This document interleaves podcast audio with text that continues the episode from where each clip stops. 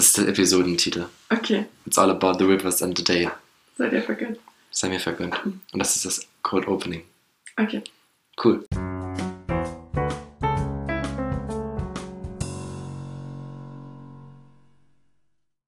Hallo, ich bin Fabi Und ich bin Isa. und das ist Querverweise mit einer äh, einwöchigen, wahrscheinlich Verspätung. Sorry! Ja, was passiert, wenn das Leben eben passiert? Wir hatten äh, bisschen Stress jeweils, äh, aber das braucht euch nicht zu besorgen oder zu kränken. Wir haben natürlich die ganze Zeit nur an den Podcast gedacht, aber es hat leider einfach nicht geklappt. Genau, aber jetzt sind wir wieder hier mit einer neuen Folge Quergeliebt. Formerly known as WHD, WLD, WSD. Ich werde sagen bis zum Schluss. Der Titel wird nie aussterben. Der Titel will nie sterben.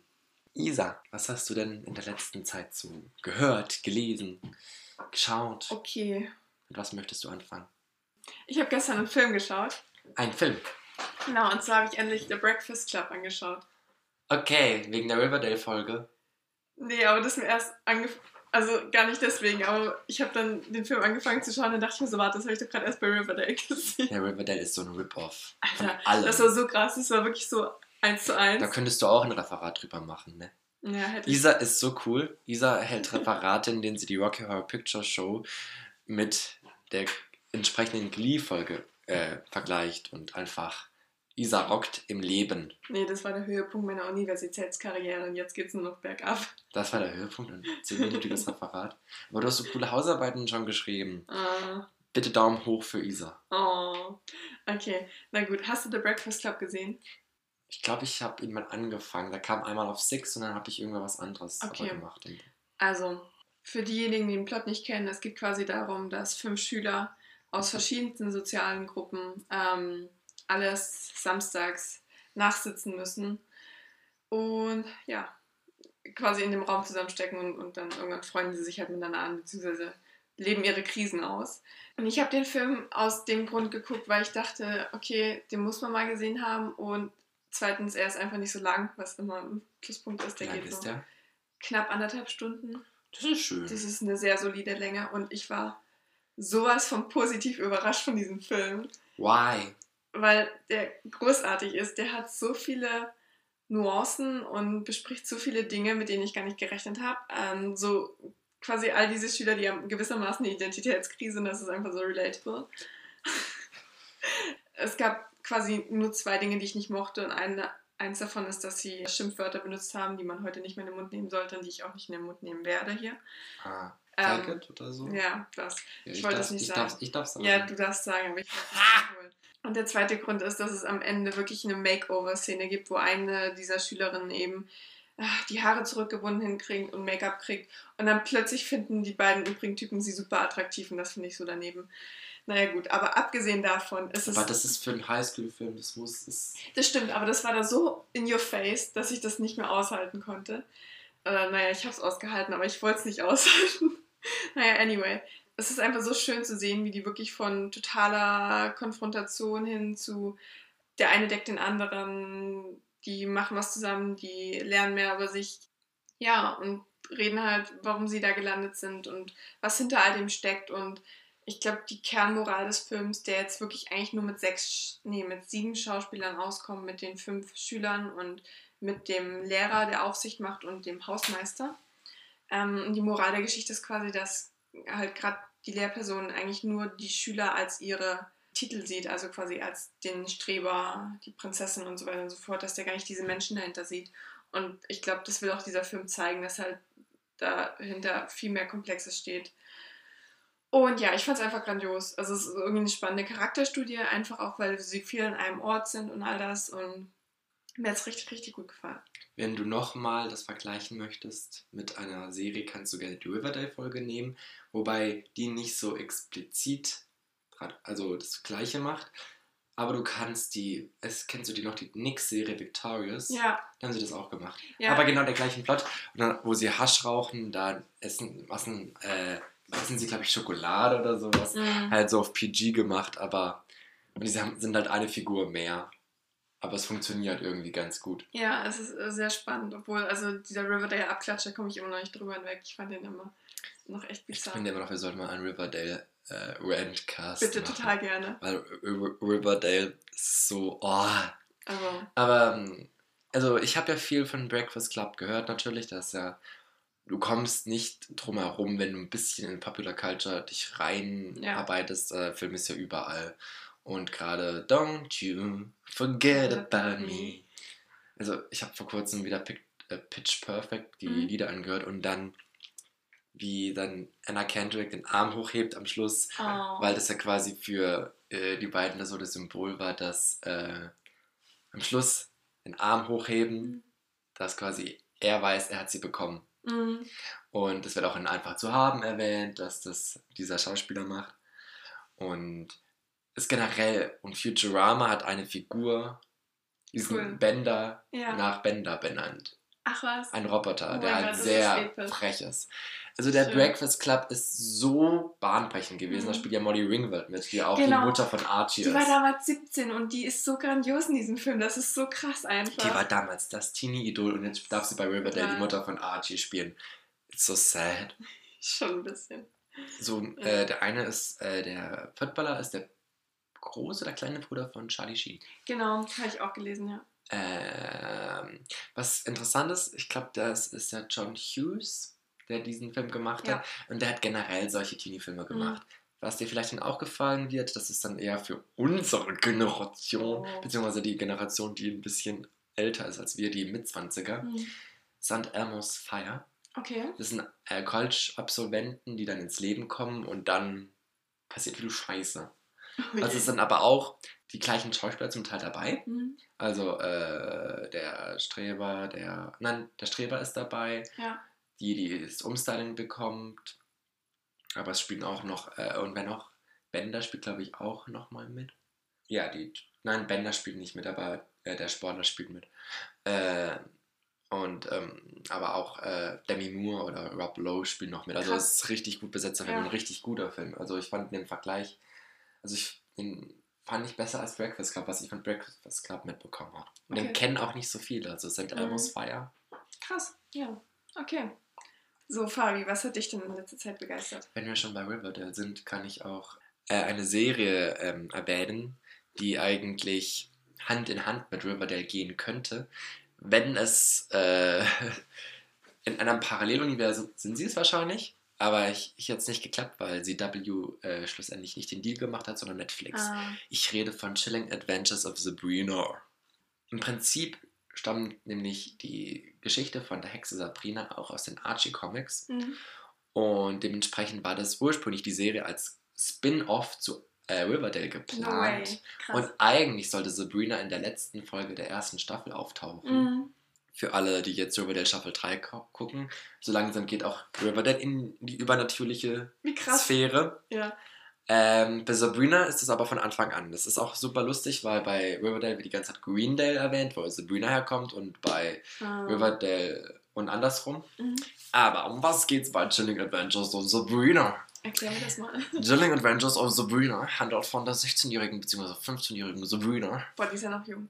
Ja, die wird noch 16. Mhm, oh. Und äh, sie steht kurz vor ihrer Dark ba Baptism. Das Mhm. bedeutet, das ist ein Ritual, wo sie ihren Namen in das Book of Beast, Beasts schreiben muss. Und dann verkauft sie nämlich im Prinzip ihre Seele an den Teufel und Okay. tritt in den Kult ihrer Church of Night offiziell ein.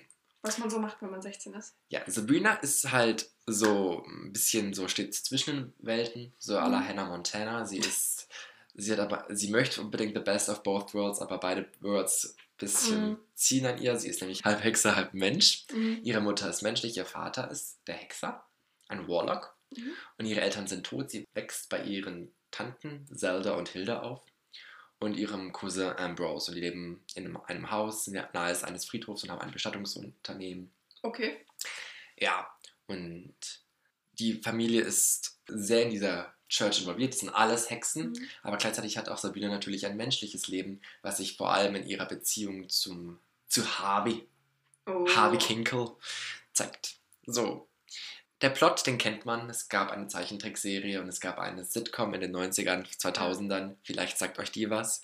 Ähm, ich habe die Sitcom damals gerne geguckt, aber äh, die war mir immer, also war halt nur eine leichte, seif, seifte mhm. Unterhaltung. Da hast du nicht viel mitgenommen.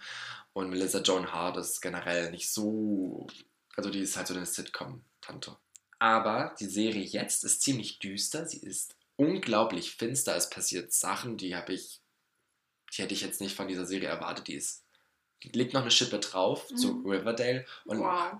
traut sich auch Sachen mehr. Also es gibt wirklich sehr explizite Szenen, wo man denkt so, shit, die Serie ist ab 16. Mhm. Man sieht Blut, man sieht Sexszenen, man sieht explizite Gewaltszenen. Darauf muss man sich einlassen. Die Serie hat auch ähm, schon viel Backlash bekommen. Mhm wegen der Darstellung des satanischen Kults. Isa hat mir erzählt, dass es ein Backlash gibt, weil in der zweiten Folge äh, Homosexualität quasi als Waffe gegen Homophobie verwendet wird, was, was auf diesen Trope äh, führt, ja, äh, homophobe Menschen sind einfach nur homosexuelle Menschen, ihre Triebe unterdrücken. Und nein, homophobe Menschen können das vielleicht sein, aber oft sind sie einfach nur Arschlöcher. Entschuldigung. Um. Ähm, und generell, es gibt manche Sachen, die vielleicht jetzt nicht so ganz unproblematisch sind, aber für mich, der gerne Buffy geguckt hat früher und es immer noch aufholen muss, mhm. Charmed gerne geguckt mhm. hat. Da gibt es jetzt auch ein Reboot, das habe ich nicht angucken oh möchte. Nein, ich verdränge das immer wieder. es gibt auch noch, ich habe auch Teen Wolf früher sehr gerne geguckt und Vampire Diaries, als es so angefangen hat. Und Chilling Adventures äh, geht in dieselbe Schiene, aber ich finde, die machen das besser als die meisten Serien, die ich gerade genannt habe. Es erinnert mich sehr oft an Buffy, mhm. auch vom Humor her. Es gibt sehr krassen Feminismus. Es ist sehr äh, viel Feminismus okay. vorhanden. Männer werden immer als das Problem angesehen und Harvey ist eigentlich die einzige sympathische männliche Figur, aber der ist auch echt. Die Beziehung zwischen den beiden ist schön. Ich mag die, vor allem die Beziehung in der Familie unterhalb, ineinander, weil Zelda, die eine Tante, ist halt super streng und immer die Regeln von Satan und schreit immer Pray Satan oder sowas. Ähm, und während die, und ist halt nicht so mütterlich, während Hilda so die betütelt mhm. Sabina immer okay. und ja, es ist eine wahnsinnig äh, aufregende Serie, also und mach, süchtig machend und unterhaltsam. Sie ist unglaublich unterhaltsam und hat einen super Soundtrack, der so 60er Lieder mit ähm, Pop verbindet zum Teil. Krass, okay. Nee, mir hat es wirklich überraschend gut gefallen und ich freue mich schon sehr auf die zweite Staffel und gerade im Vergleich zu Riverdale, das wird ja immer so ein bisschen mhm. gegenübergestellt, es ist einfach eine in sich stimmigere und überzeugende Serie und großartige Charaktere. Gerade Sabrina ist immer auf so einem schmalen Grad zwischen Gut und mhm. Bösen gefangen. Und es gefällt mir. Also es ist wirklich eine gute nicht perfekte, aber eine gute Fantasy-Serie für Leute, die auf Young Adult, Coming of Age, Fantasy-Geschichten stehen. Okay. So, was hast du noch im Repertoire? Also, am 9. November ist ein neues Imagine Dragons Album rausgekommen. Stell dir Drachen vor, ne? Was so krass war, daran war, ist, dass das erst wirklich vor ein paar Wochen, ein paar Wochen vor dem Erscheinen angekündigt wurde, so nach dem Motto, ah, also Leute, nach dem letzten Album hatten wir irgendwie, konnten wir irgendwie nicht aufhören, wir haben einfach gleich das nächste aufgenommen und ihr kriegt das jetzt so bald wie möglich. Ähm, demnach habe ich gar nicht mich da so richtig mental darauf vorbereiten können. Und ich muss sagen, also das Album heißt Origins, geht ein bisschen über 50 Minuten lang und ist definitiv nicht Imagine Dragons bestes Album. Was einfach daran liegt, also ich weiß, ich soll hier Empfehlungen aussprechen, ich empfehle das Album, weil ich Imagine Dragons Trash bin, aber ähm, Evolve, also das Album davor, das war wesentlich stärker, das war einfach unmöglich zu toppen. Thunder. Ja. Oder Next to Me oder Start Over und was weiß ich noch alles. Also, sind einfach so gut gewesen. Aber generell, ich muss allerdings sagen, dass Imagine Dragons Alben für mich bisher 90% super waren. Dann so ein Teil davon ist mein absolut Lieblingslieder und dann gibt es immer ein, zwei Lieder, die total Miss für mich sind. Ähm, bei diesem Album gibt es allerdings kein Lied, das ich gar nicht mag. Es gibt nur welche, die ich mehr und die ich weniger gerne höre. Aber ich habe es jetzt auch noch nicht so oft gehört, dass ich jetzt sagen würde, okay, ich habe jetzt irgendwie das Gefühl für dieses Album gekriegt. Es ist auf jeden Fall, ähm, ich bin sehr schlecht im Musik beschreiben. Es ist wieder, man hat wieder so typische softere Lieder für Imagine Dragons ähm, und dann hat man wieder welche, die so ein bisschen in Dubstep auch so reingehen und all das. Ähm, tatsächlich ja eins, dessen Namen jetzt natürlich nicht einfallen wird. Und dann gibt es eins, das Alles in unserer Quergespielt-Playlist von November. Genau. Ähm, und dann gibt es eins, das heißt Ah ja, Digital. Also Digital geht los, das da erschrecke ich mich jedes Mal, wenn das losgeht. Ich denke so, was ist das? Was zur Hölle ist das für ein Lied? Weil es mich so sehr an Friction erinnert und Friction war ein Experiment, das war so halb Heavy Metal, keine Ahnung. Jetzt werde ich bestimmt gesteinigt dafür, aber das ist so krass und Digital hat eben so einen ähnlichen Anfang. Aber dann hat das die niceste Line ever und die ist um, ähm, We don't wanna change, we just wanna change everything. Was so nice ist. Und ich liebe diese Linie, äh, diese Line. Ähm, Diese Linie. Diese das, ist Linie. das ist eine schöne das. Linie. Ich hasse das, dass man Linie übersetzen kann. Oh mein Gott. Das ist voll die schöne Linie hier. Finde ich voll cool. Was ich auch noch sonst gern mag, ist Cool Out, ähm, West Coast. Genau. Und Zero finde ich schon sehr schön, aber es wurde ja schon früher veröffentlicht. Aber grundsätzlich gibt es wirklich kein Lied, das für mich total rausfällt und ich höre die alle sehr gerne. Und ganz uneigennützig hoffe ich natürlich, dass die jetzt auch bald wieder eine Tour ankündigen werden. damit ich denen wieder mein Geld vor die Füße werfen kann. Ja, ich denke, Imagine Dragons sind eh so populär, dass, keine Ahnung, wahrscheinlich die Lieder bald wieder überall laufen werden. Aber ich finde, das Album lohnt sich trotzdem und nur weil es nicht das Beste ist, ist es immer noch sehr hörenswert. Ich muss, schon wieder eine Riverdale-Anspielung machen. Erinnerst ja. du dich noch an die eine Szene, in der Alice reinkommt zu Thunder? Das war schon episch. episch, so episch. Thunder, da, da, Thunder. Und dann sie so, shut up, Carl. Und es ist so geil. So gut. Ähm, ja. Fuck, wir sollten eigentlich über Riverdale reden, oder? das, das bahnt sich an, ja. Das bahnt sich an, vielleicht machen wir das noch im Anschluss. Können wir auch wirklich machen. Aber heute keinen zweiten Beitrag von mir. Wir reden über einen Film, der uns beide begeistert hat, nämlich Is this the real life? Is, Is this just fantasy? fantasy? ähm, Vielleicht habt ihr schon erraten. Es ist Bohemian Rhapsody. Oh. Das hat sich, das reimt sich auf Fantasy. Ja, du hast recht. Das ist mir noch gar nicht aufgefallen. Aber es wird ja auch nie aber so Bohemian Rhapsody im Lied ja. kommt es ja, ja, nicht. Es wird niemand gesagt, das ist, das ist der Bohemian Rhapsody, by the way. ja. Es ist ein Film, der vom Leben von Freddie Mercury, Mercury, Mercury handelt. Ja, er ist großartig. Ich habe nicht was Konstruktives zu sagen. Ich werde es versuchen. Okay. Also, der Film geht chronologisch, oder? Ja, wir starten mit Live Aid und dann springen wir zurück. Wir beginnen mit Live Aid und springen zurück, aber dann bekommen wir quasi die wichtigsten Etappen in, im Erwachsenenalter von Freddie Mercury zu sehen, wie er vom ähm, nicht Fluglotsen, aber er ist da, äh, was, was macht er da? Er, Gelegenheitsjobs quasi. Er hat Gelegenheitsjobs am Flughafen, wie er von da bis zum einer der größten Stars aller Zeiten avanciert. Ja. Man äh, sieht, wie er sich verliebt in Mary, wie er sich in die verliebt und dann seine schwule Seite immer mehr entdeckt und auskundschaftet, wie er von einem seiner Partner, beziehungsweise von ein Mann. Paul. Paul. Es ist, okay. es ist Paul. Okay. Wir sind so gut mit dem Namen heute. Oh Gott. Eigentlich manipuliert wird. Und gleichzeitig sieht man, wie die ganzen großen Hits von, äh, von Queen entstanden sind. Wie sich Queen trennt und dann bei Live wieder findet. Und sie dort den größten Auftritt aller Zeiten hinlegen. Ja. Und Live Aid retten, weil das ist ja, das hat Queen geschafft. Queen oh, ist dafür verantwortlich, dass Live Aid so viel Geld gesammelt hat, natürlich. Ja das, was ich an diesem Film so bizarr finde, ist, dass der so unterschiedlich aufgenommen wird. Es gibt also wirklich hartgesottene Queen-Fans, die den Film absolut lieben. Und dann gibt es die, die jedes Detail, was irgendwie nicht stimmt, rauspicken und ähm, auseinandernehmen und den Film ver, verdammen quasi.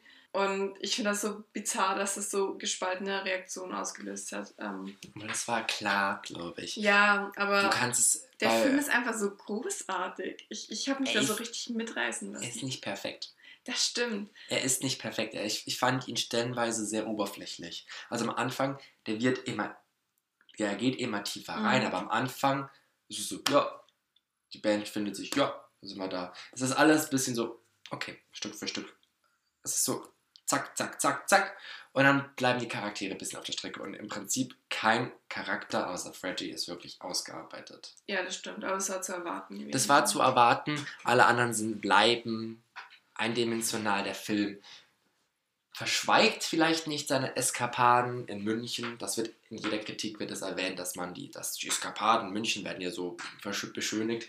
Er verschweigt es nicht, finde nee. ich, aber er können, hätte wenig mehr expliziter sein können. Es hätte deutlich, es hätte schwulen Sex geben müssen, finde ich. Wir sehen, wir sehen Heterosex, dann könnte man auch Gay-Sex sehen. Das stimmt grundsätzlich ist auch das Einzige, was mich gestört hat, ist wirklich, dass das nicht angegriffen wird, dass quasi Mary zu ihm sagt, you're gay, weil quasi die Tatsache, dass Freddie Mercury bisexuell hätte sein können, gar keine Option war damals, was ich vielleicht nachvollziehen kann, aber irgendwie, ich mag das nicht, wenn man solche Dinge, ja, das hatten wir schon x-mal, ich mag es nicht, wenn man solche Dinge in den Raum stellt, weil er das so dargestellt wird, als hätte er nur dieses Interesse an dieser einen Frau gehabt und danach nur an Männern und so. Aber ich kenne das. Ganz. Ich ja. kenne das. Ja. Ich kann aus eigener Erfahrung sagen, dass es tatsächlich möglich ist. Weil du halt. Ähm, aber ich habe jetzt auch halt du kannst, dass er du kannst enge Freundschaft hatte. zu Frauen kannst du, wenn du noch nicht so ganz sicher bist, kannst du das so durchaus verwechseln. Klar, aber ich habe wirklich gelesen, dass er halt auch noch Affären mit Frauen hatte, nur wurden die halt nicht breitgetreten. Genau. Und ich finde es halt schade, wenn sowas, weil bisexual erasure is a thing und das wird ja. halt hier reproduziert. Erstens das und zweitens, man hat halt ihn als Gay-Icon ausgewählt und da muss er auch drin bleiben. Mhm. Und das finde ich halt auch sehr, sehr schade. Ich finde, Rami Malek spielt unglaublich großartig. Ja. Wenn er nicht für den Oscar nominiert wird, dann verstehe ich ja. die Welt nicht mehr, wirklich? weil er spielt das wirklich gut. Schade, dass er nicht singen darf. Ja, ihn so halb. Es wird ja, also die Lieder wurden zusammengemischt aus seiner Stimme, ähm, der von einem Typen, der einfach sich anhört wie Freddie Mercury und ähm, tatsächlichen Aufnahmen und die drei zusammen bilden dann, was man im Film hört. Aber Rami Malek hat gesagt, also in Interviews, dass er wirklich bei jedem Lied gesungen hat. Es wurde halt nicht immer seine Stimme eins zu eins benommen. Ja. Übrigens wusstest du, dass die die Live-Aid-Szene als allererstes gedreht haben. Mhm. Das ist so krass. Das ist wirklich krass. Es ist auch, das finde ich toll, äh, dass das komplette Konzert wird gezeigt, das hat mir gefallen. Ja. Ich fand einfach die Symbolträchtigkeit, fand ich, ich hatte das einfach auf die Band an sich belassen und nicht, oh, Queen hat Live Aid gerettet. Mhm. Hä? Sowas mag ich nicht. Aber der Film spielt natürlich damit. Ich finde, ähm, die Band zum Teil, sehr, die Band ist Comic Relief. Mhm. Es ist halt ein Fanfilm, der halt für alle irgendwie was sein möchte, aber halt dadurch nicht, wahrscheinlich nicht komplett authentisch ist. Wenn man ja. sich ein authentisches Biopic sucht, dann will, verlangt, dann muss man warten. Das kommt nicht mhm. so schnell. Stimmt.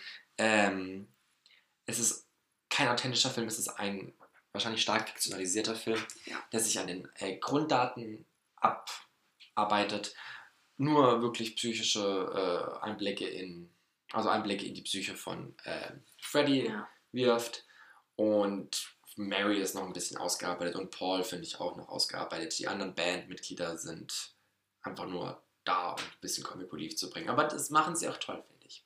Absolut, ja. Aber es ist ein unter, unglaublich unterhaltsamer Film. Also, es ist kein klassisches Popcorn-Kino, aber geht in die Richtung. Mhm. Es ist ein Film, der gerade durch die Decke geht.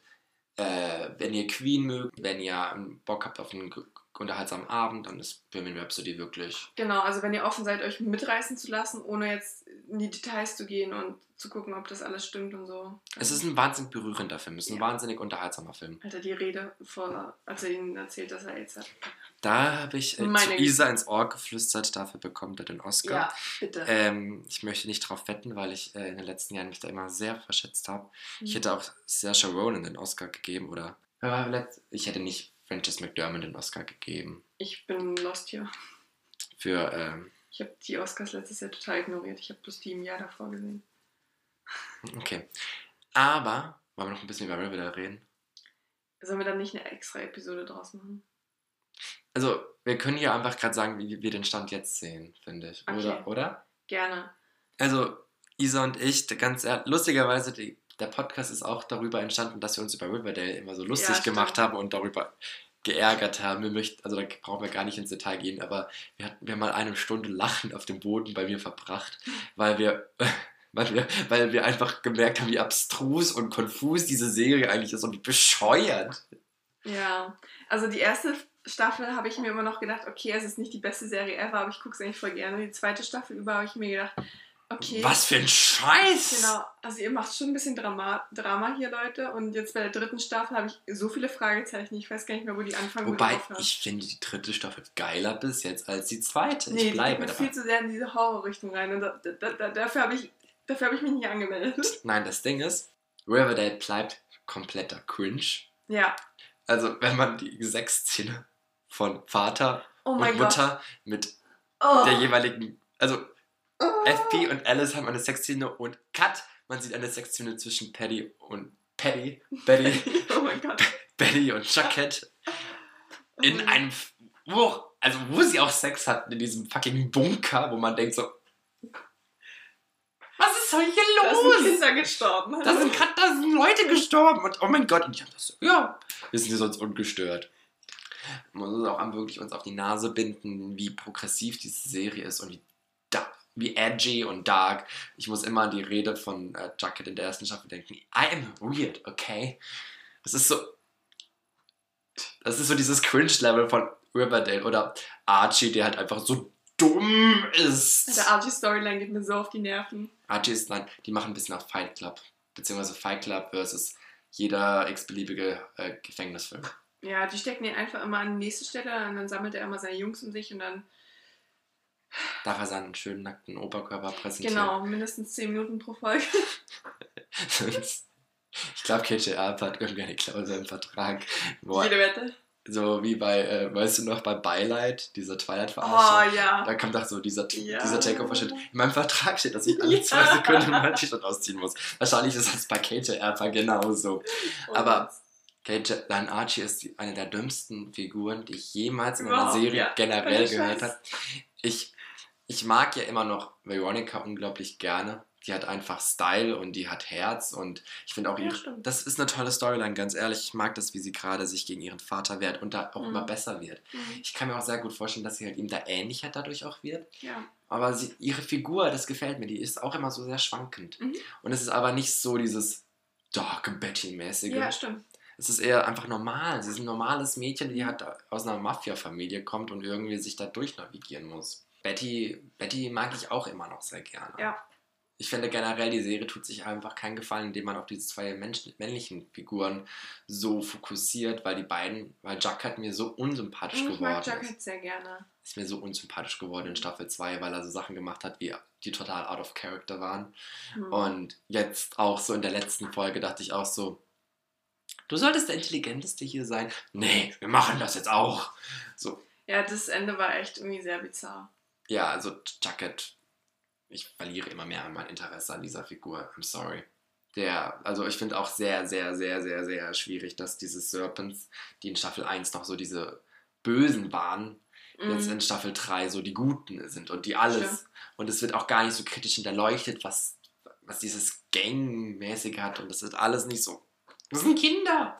Und vor allem Ja, alle anderen Figuren, über die lohnt es sich ja nicht zu reden. Nee, nicht wirklich.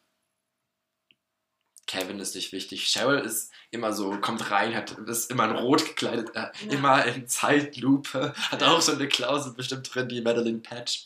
Macht irgendwelche dramatischen Kommentare und geht wieder. I'm in the mood for a little hair-raising. That just, Ja, die, macht aber, die ist aber nur gift-worthy. ja. Und jetzt darf sie mit Pfeil und Bogen unterwegs sein und Leute. Alter, ich habe gedacht, sind wir jetzt irgendwie Hunger Games gelandet hier. Also irgendwie. Aber ich mag tatsächlich diesen, also äh, ich, ich mag tatsächlich, dass es so ein bisschen mit einem Horrorelement spielt zurzeit.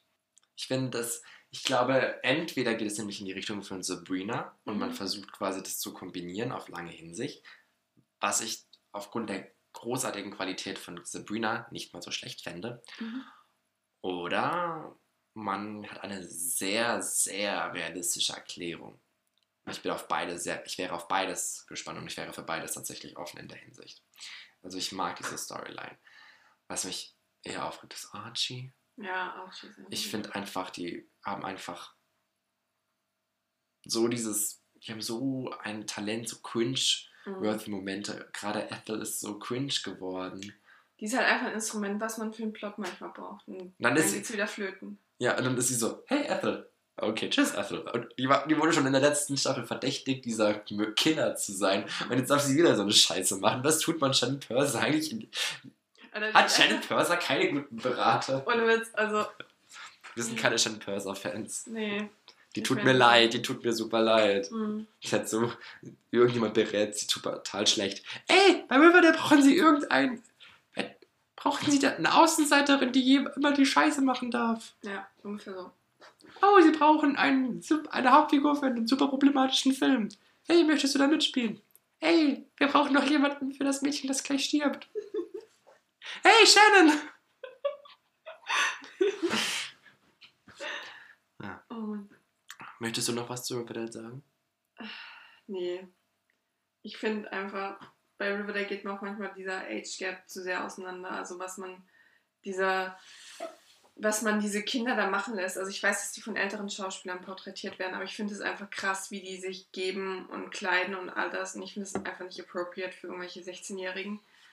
Ähm, die sind da einfach zu overboard. Und ich verstehe einfach nicht, es ist wirklich nicht so schwer, aus den College-Studenten zu machen oder so ein Kram. Oder einfach 18 Jahre alt oder so. Es ist so viel verlangt. Darf man nicht machen, weil, weil die Serie wird von äh, präpubertären Mädchen überwiegend konsumiert. Vermutlich. Die denken, oh, wenn ich auch, wenn ich 16 bin, mache ich das auch. Dann gründe ich auch eine als Speak Easy oder gehe ins Gefängnis. Ja. ist total normal. Ja, ich finde es einfach, also, ähm, das funktioniert nicht, dass die immer diese Linie zu over the top irgendwie balancieren, weil meistens ist es dann irgendwie too much und ich weiß nicht, ich, also ich, das ist, die Staffel ist meine letzte Riverdale-Chance und wenn es danach immer noch nichts ist, dann war es das endlich. Ich glaube, ich mache das einfach weiter, weil das ist so, du kannst, ich kann mich, ich habe mich bei Vampire Diaries, bei Vampire Diaries war ich sehr verliebt in die Serie und dann habe ich es irgendwann immer mehr aufgeben müssen und das gibt es öfters bei mir. Mhm. Äh, mich erinnert äh, Riverdale tatsächlich von ein bisschen an Pretty Little Liars in diesem Spektrum, weil Pretty Little Liars ist folgenlang dann, das ist krass bei Pretty Little Liars, ist folgenweise nichts passiert und dann immer in drei Folgen alles. Und dann Mhm. immer so, Fug, Fug, Mhm. Fug. Und dann war es mir auch zu over the top. Und Riverdale ist halt so over the top, dass du von Anfang an das nicht wirklich ernst nehmen kannst. Du kannst diese Serie nicht ernst nehmen. Die Serie nimmt sich nur selber so super ernst. Und Ja. was ich an Riverdale halt super sympathisch finde, ist einfach der Cast, Mhm. weil die, die sind haben tolle voll Menschen, ja. Zusammenhalt haben. Ja. Und das sieht man einfach auch an Stimmt. Social Media und sowas. Die haben voll Spaß. Mhm. Und die sind voll inclusive und so. Und das finde ich toll. Ja, das stimmt. Okay. Gut genug gelabert, würde ich mal behaupten. Ja, das ist eine sehr bunt gemischte, quergeliebte Folge heute. Im Prinzip haben wir nur über Riverdale geredet. Also jeder Beitrag, jeder Beitrag hat irgendwie zu Riverdale zurückgeführt. Mhm. It's all about the rivers and the Dale. Wie gesagt, es wird eine quer geliebt, äh, quer gespielt Playlist geben. Es wird wieder hoffentlich öfters Podcasts geben, weil ähm, Teaser. Wir versuchen äh, auf Fantastic Beasts ausführlichst wie möglich einzugehen. Genaueres werdet ihr dann in den nächsten Wochen erfahren. Und dann wird auch ganz viel Weihnachten besprochen. Weil am Ende des Jahres sich immer alle Dinge aufstauen, die es zu besprechen gibt, wie üblich. Des Weiteren hoffen wir, dass es euch gefallen hat. Wir wünschen euch einen wunderschönen Morgen, Abend, Mittag, was auch immer ihr gerade tut. Oder nicht tut. Tschüss! Tschüss.